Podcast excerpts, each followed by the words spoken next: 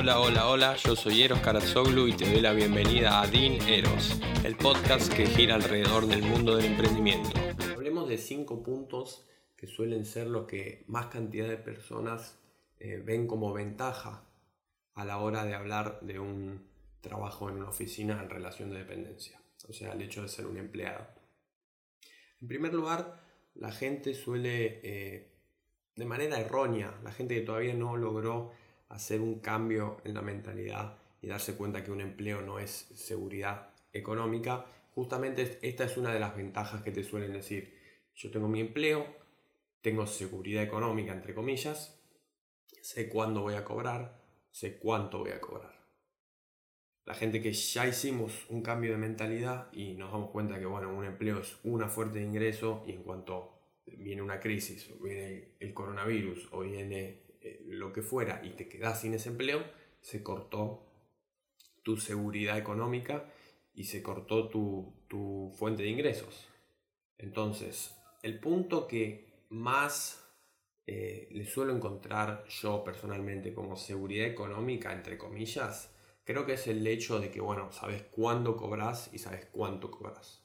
A diferencia de un autoempleado o un dueño de negocio que quizá no tiene tan seguro, entre comillas, el tal día cobro, tanta plata es mi sueldo. Así que ese creo que es la primera ventaja, si se quiere, de el hecho de ser empleado.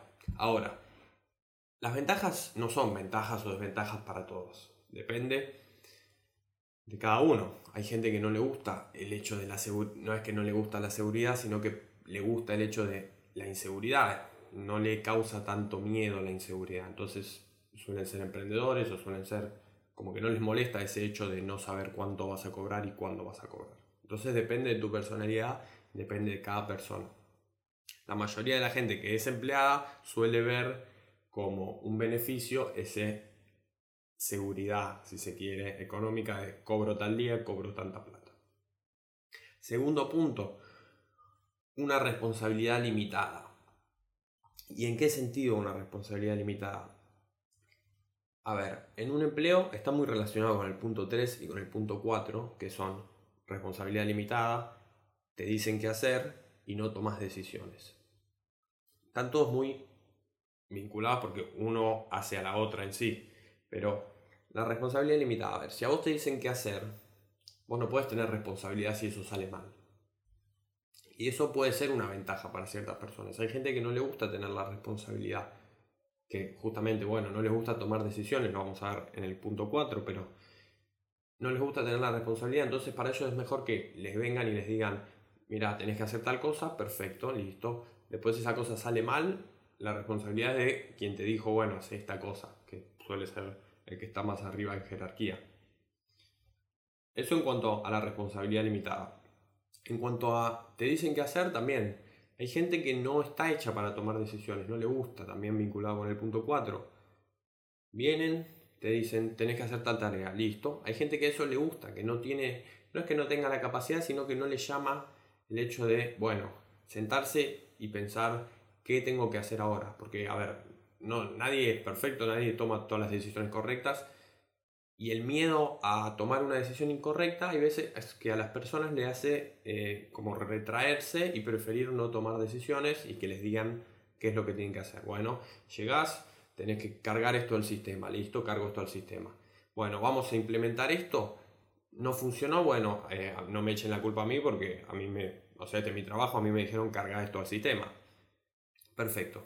Punto 4, otra de las ventajas que se puede encontrar es el hecho de no tomar decisiones. Como mencionamos, hay gente que no está hecha para tomar decisiones, que no le gusta, no le, eh, o es indecisa o no, no le llama simplemente. Y, no va necesariamente al punto de los negocios. Como que puede ser cuántas veces ibas a comer con alguien y le decís, bueno, ¿dónde vamos? Y te dicen, no, no sé, elegí vos bueno, tenemos pizza o tenemos empanadas. No, no sé, me da igual, decilo vos. Listo, como que baja hasta el punto de elegir dónde ir a comer. El último punto que suelen ver las personas o que yo encuentro, en este caso sí yo lo encuentro como una ventaja también, es el horario laboral. que el horario laboral vos trabajás de 9 a 5. Y esto lo que te permite cierta desconexión. 5 y un minuto, chao, se terminó mi horario. A mí no me llamen, no me estén taladrando con problemas del trabajo porque mi horario se terminó. ¿Cuál es el beneficio que le encuentro a eso? Bueno, la desconexión. Te vas y te olvidas hasta, hasta el día siguiente, hasta la, hasta la próxima jornada, lo que fuera.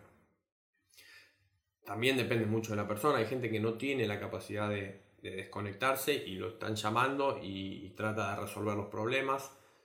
Depende de cada uno. Pero yo creo que una de esas ventajas, a diferencia de un autoempleado que está todo el día con la cabeza en el, trabajo, eh, tenés esa posibilidad de desconexión. Termino el horario, listo, me voy a mi casa, estoy en otra. Ve la tele, hace deporte, hace lo que quieras y no tenés que estar con la cabeza justamente en el trabajo. Así que estos fueron cinco ventajas que las personas o las cinco, los cinco puntos que la gente más suele ver como ventajas de un empleo.